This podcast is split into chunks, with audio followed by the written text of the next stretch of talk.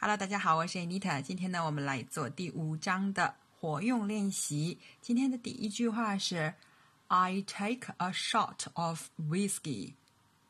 I take a shot of whiskey. 我喝一杯威士忌。A shot of 呢就是一杯。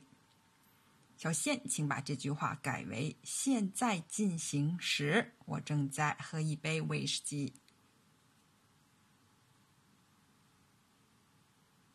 I'm taking a shot of whiskey.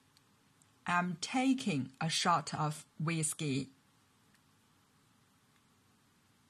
第二个练习，请把这句话改为以 she 她为主语的疑问句。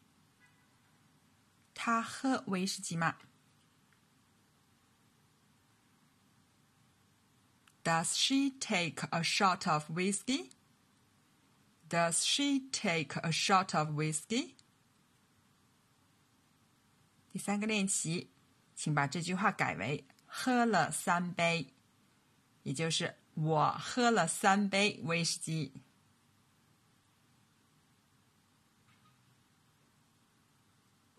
I took three shots of whiskey. I took three shots of whiskey. 第二句话，She stops at the supermarket on the way home. She stops at the supermarket on the way home. 她在回家途中顺道去了超市。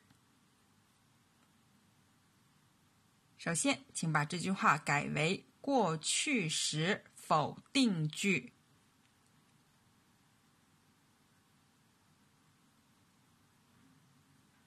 She didn't stop at the supermarket on the way home.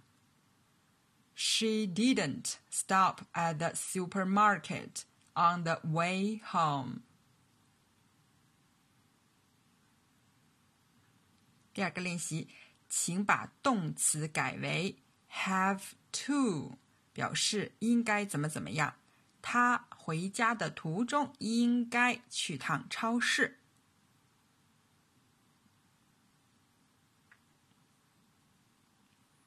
She has to stop at the supermarket on the way home. She has to stop at the supermarket on the way home. 第三个练习，请把这句话改为以 where 哪儿开头，并且用 be going to 的将来时疑问句。他回家途中 顺道要去哪儿？